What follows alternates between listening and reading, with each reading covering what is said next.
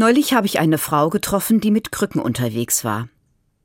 Sie hat ein Bein bis zum Knie in einem großen grauen Gestell stecken. Das sieht komisch aus, und wir kommen darüber ins Gespräch.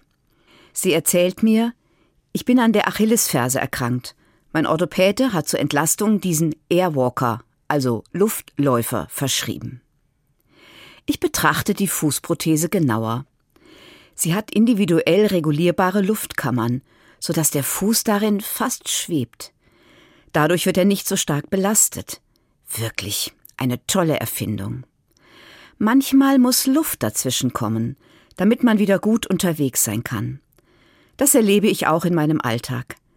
Manchmal muss Luft dazwischen kommen. Wenn es in einem Gespräch klemmt und ich nicht weiterkomme. Wenn schwierige Entscheidungen anstehen und sich unterschiedliche Positionen festgefahren haben. Wenn alle Argumente ausgetauscht sind und sich Menschen unversöhnlich gegenüberstehen, dann muss Luft dazwischen kommen, damit es weitergeht. Also tief durchatmen, mindestens bis zehn zählen, besser noch eine Nacht darüber schlafen. Es muss Luft dazwischen kommen, also Abstand und dadurch eine Entlastung. Bei mir klappt das auch, wenn ich bete. Wenn ich einen Moment innehalte und Gott die Misere, das Problem vor die Füße lege.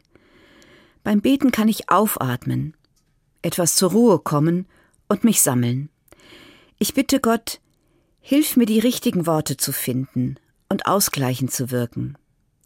Ich bitte Gott um seinen guten Geist, damit das Miteinander gelingt. Das Gebet ist für mich ein Airwalker für den Alltag.